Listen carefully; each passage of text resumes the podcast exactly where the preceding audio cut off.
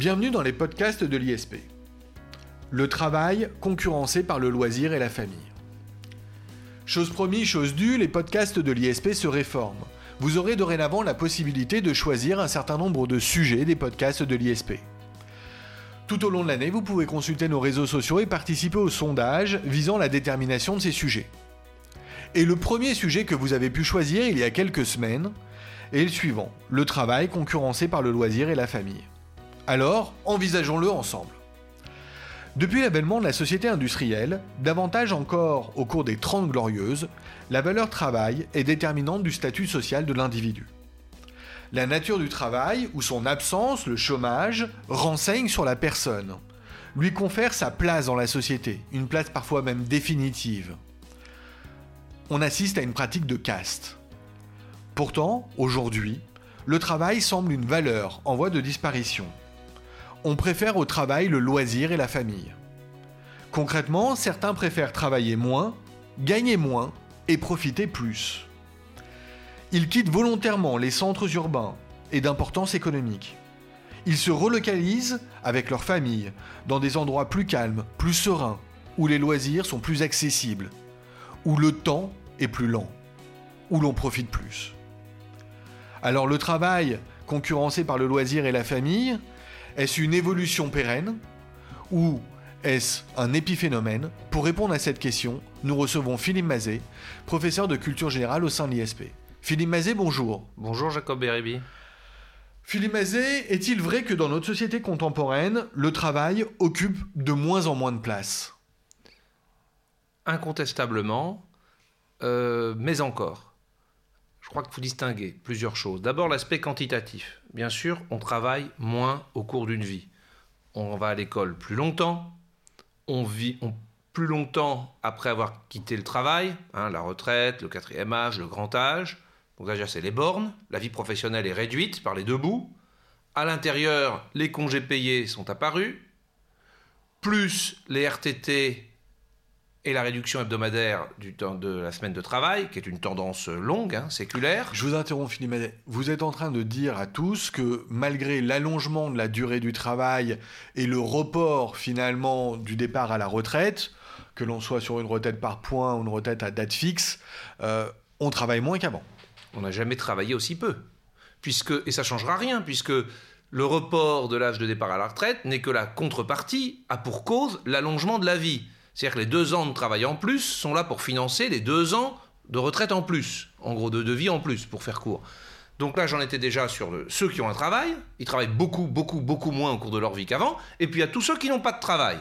L'apparition du chômage de masse depuis la fin des Trente Glorieuses. Donc ça finit quand même par faire beaucoup moins d'heures travaillées dans la société, incontestablement. Donc quantitativement, on travaille moins. C'est clair. Maintenant, le travail a aussi perdu de son importance d'un point de vue peut-être plus de, de ce qu'on lui attribue, de ce qu'on lui reconnaît. De déterminant social. Oui, de l'importance qu'on lui donne dans nos vies. Hein. Je crois que c'est ça le sujet, c'est l'importance que l'on donne au travail dans sa vie. Concrètement, en termes d'occupation, en termes d'utilisation du temps. Je ne pense pas que c'est forcément le sujet de la valeur.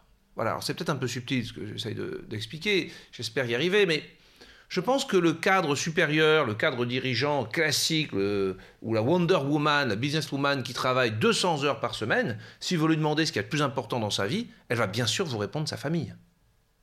En termes de valeur, hein, euh, à part de cas pathologiques, euh, tout le monde a quand même généralement mis au moins ses enfants, peut-être son conjoint, au-dessus de, de la profession.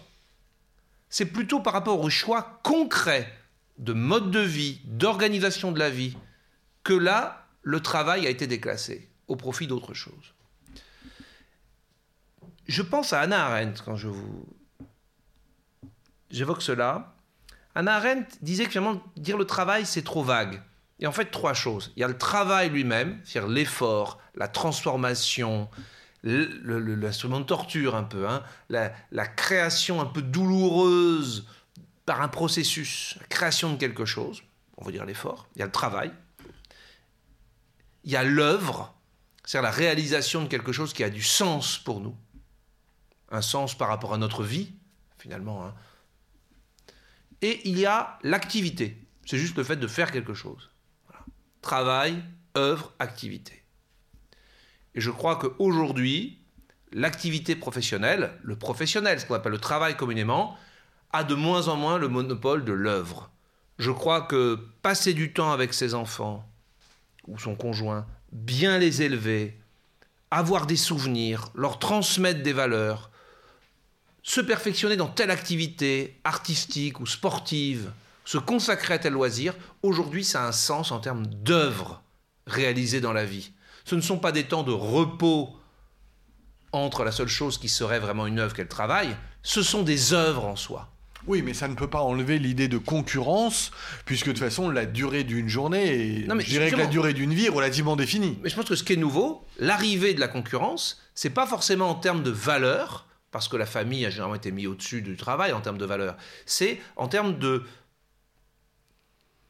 d'importance dans la vie. Aujourd'hui, l'œuvre peut être une œuvre de loisir, peut être une œuvre éducative, et n'est pas forcément une œuvre professionnelle. L'œuvre, ce qui a du sens dans ma vie. Voilà, ça s'est déplacé et le travail est de moins en moins, a de moins en moins le monopole de l'œuvre, faire la composante la plus élevée finalement. Est-ce qu'on ne peut pas aussi expliquer la situation et cette concurrence euh, nouvelle euh, au travers des nouvelles technologies, au travers de l'évolution de la société en général, euh, un, cet effacement que vous semblez euh, euh, révéler entre le temps du travail et le temps personnel, le temps hors travail?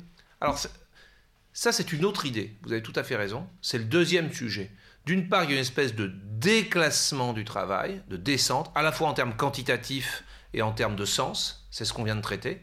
Mais il y a un autre sujet, qui est un sujet de d'effacement de la frontière, finalement, entre euh, le travail et les autres activités.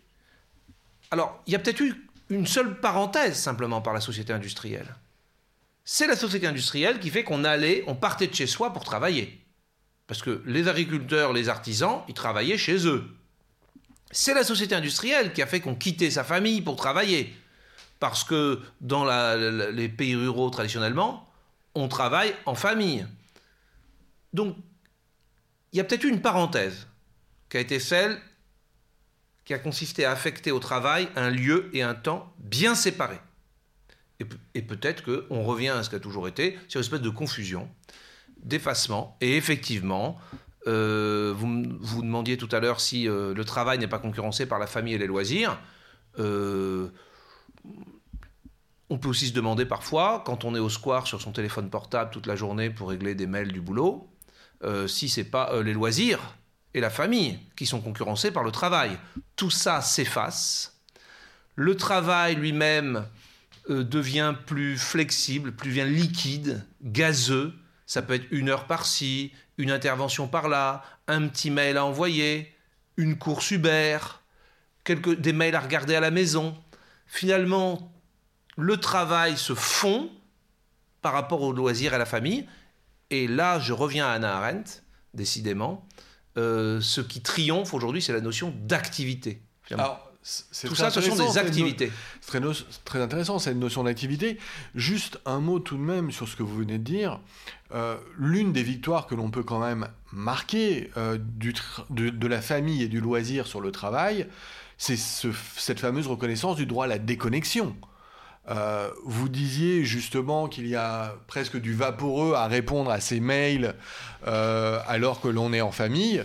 Oui, mais aujourd'hui, le droit du travail protège le salarié contre la pression exercée par l'employeur, justement exigeant de lui euh, qu'il réponde à tout moment et à tout instant. Alors c'est vrai que euh, c'est peu commun à l'ISP, on l'écrivait il y a quelque temps euh, dans un édito au sein du bulletin mensuel d'actualité de l'ISP et du CRISP, que j'espère tous nos auditeurs lisent, puisqu'il se trouve ah, gratuitement sur notre site internet. Bien sûr.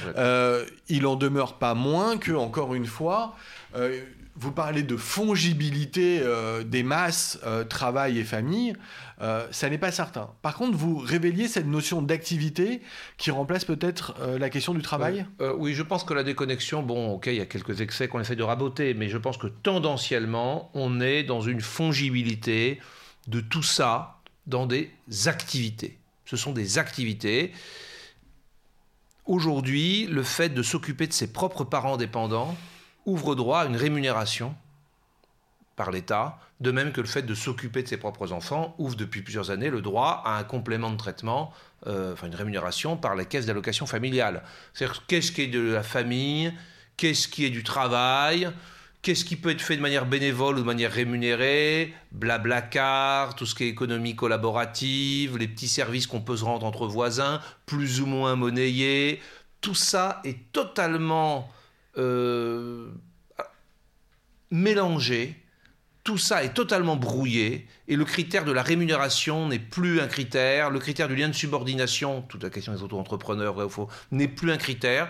On a de notre lever à notre coucher des activités et finalement euh, on se repère, chacun fait son cocktail d'activités euh, qui sont de moins en moins distinctes et étanches les unes par rapport aux autres je vous entends et effectivement, je, retrouve euh, euh, dans vos propos un certain reflet effectivement de mon quotidien.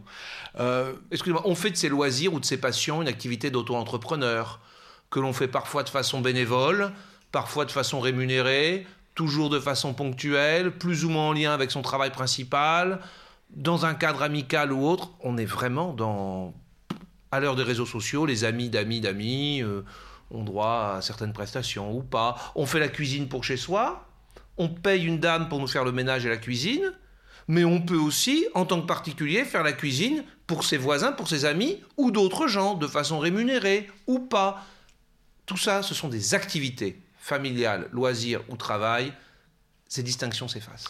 Ah, encore une fois, je, je, me vois très bien dans ce quotidien. Euh, j'aimerais insister maintenant sur un point, euh, la place de la famille dans tout ça. Parce qu'on a l'impression, euh, dans notre discours depuis le début de ce podcast, que l'on compare effectivement le temps du travail et le temps en dehors du travail. Et dans le temps en dehors du travail, on parle un peu de loisirs, on parle un peu de soi. Mais la famille dans tout ça, est-ce qu'on ne peut pas considérer au vu de la loi jeune père, je suis, euh, j'ai découvert, euh, alors je fais un peu l'innocent parce qu'en tant que juriste je le savais, mais j'ai découvert le droit à un congé paternité. Euh, je découvre que au travers de la convention collective qui est la mienne, enfin qui s'applique à ma situation, que j'ai nombre de droits, que notamment lorsque je vais poser des vacances, je suis à même de faire valoir que je suis marié et père pour imposer à mon employeur euh, eh au moins certaines périodes de congé, est-ce qu'on ne peut pas dire que là aussi, le travail et la recherche euh, eh bien, d'un confort de la famille prend de la place sur le travail? Oui, parce que la famille est un lieu d'œuvre. Ce n'est pas simplement un lieu de sécurité, d'affection, de repos du guerrier certaines personnes vont considérer que dans leur mois, dans leur année, dans la semaine qui vient de s'écouler, il a été plus important pour eux en termes d'œuvre, de faire quelque chose qui a du sens, d'apprendre à leur fils de faire du vélo, que le dossier ou la réunion ou la négociation qu'ils ont réussi au travail. Et donc ça, c'est quand même complètement différent. Que la famille ait toujours été protectrice, euh, euh, voilà, c'est plus le lieu du repos du guerrier, c'est aussi le lieu où se mènent des combats, ou des beaux combats, en tout cas des belles conquêtes, comme euh, telle activité de loisir ou tel sport, hein, pour certains, qui valent plus que les combats ou les conquêtes du travail. Oui, mais comment se déterminer, sa place dans la société alors? Euh, Jusqu'à présent, euh, lorsque l'on rencontrait quelqu'un, parmi les premières questions qui se posaient, c'est et vous que faites-vous? Autrement dit, pas que faites-vous de votre temps, pas que faites-vous dans votre vie en général. On déterminait finalement euh, une personne au travers, encore une fois, de sa caste, mmh. de sa profession, éventuellement de sa richesse, euh, l'élément de valorisation sociétale. Euh, en tout cas, dans certaines discussions, c'est et cela reste le travail. Nous sommes dans une société dite postmoderne, c'est-à-dire une société d'individus. Alors, on essaye de la réguler avec les outils qui allaient avec les sociétés modernes, mais qui sont complètement dépassés. La loi, la régulation collective, on essaye de promouvoir, et c'est le cas du droit du travail, à la fois au niveau euh, unilatéral, aussi au niveau des conventions collectives. Euh, il y a des règles en France sur l'équilibre entre la vie familiale et la vie professionnelle. Euh, la qualité de vie, ça fait partie de la qualité de vie au travail. Il y a des négociations dans toutes les entreprises de plus de 50 salariés annuelles sur la qualité de vie au travail. Avec ce volet-là, on, on, déconnecte, on donne des congés pour enfants malades, pour ceci, pour cela. On essaye de promouvoir, disons, un certain équilibre qui laisse un petit peu plus de place à cette aspiration. D'ailleurs, on a raison de le faire parce que maintenant, même des jeunes cadres prometteurs euh, qui avant auraient tout donné pour leur boulot disent Moi, c'est mes enfants d'abord. Donc il faut bien que les entreprises et la société s'adaptent à ses besoins. Oui, c'est même devenu un discours constant. Voilà, mais ça, je dirais pour moi, ce n'est pas le fond. Le fond, c'est que nous sommes dans une société, je répète, de type postmoderne, c'est une société d'individus appelés de plus en plus à être autonomes, c'est-à-dire à se déterminer par rapport à eux-mêmes. Et on aura de plus en plus des gens qui sont des workaholics assumés, qui je ne veux pas de famille. Ah bon? Je suis une femme, je ne veux pas d'enfant. Pourquoi? Parce que ça nuit à ma carrière, et ma priorité c'est ma carrière. Ça, hier, ça aurait été choquant d'entendre ça. Et à l'inverse, on a des gens qui disent, moi, je vais en faire le moins possible et être le plus possible avec mes enfants. J'ai beau avoir fait Polytechnique. Et hier, ça aurait choqué aussi. Les deux auraient choqué, les deux extrêmes. Pourquoi? Parce qu'il y avait une espèce de norme. Mais dans une société postmoderne, une société d'individus, il n'y a plus de normes. Il y a des gens qui donnent tout pour le boulot, qui ne prennent jamais de vacances et qui l'assument et qui ne veulent pas de famille ou qui délaissent leur famille pour ça et c'est leur choix et qui n'admettront que personne ne leur fasse la morale. Et il y en a qui vont décider qu'il n'y a que leur famille qui compte et que le boulot est purement alimentaire et qui n'accepteront que personne non plus leur fasse la morale. Merci Philippe Mazet. Si j'ai bien compris, je suis le seul finalement à savoir si j'ai réussi ma vie. C'est à moi de trouver le juste équilibre entre les différentes œuvres de ma vie et connaître de la satisfaction qui est la mienne sans avoir peur du regard des autres. C'est ça la, société postmoderne. L'autodétermination finalement. Oui, il reste encore un peu quand même de, de tradition là-dedans, effectivement, vous avez raison. C'est l'idée d'œuvre. C'est l'idée que dans tout ce que nous faisons, il y a des choses qui pour nous ont un sens un peu supérieur et c'est à ça qu'on se raccroche. L'étape d'après, on la voit bien, c'est que tout ça soit totalement euh, aplati, qu'il une succession d'activités sans aucune hiérarchie, sans aucun sens. On n'en est pas encore là, on reviendra dans 150 ans. Philippe Mazet, merci beaucoup.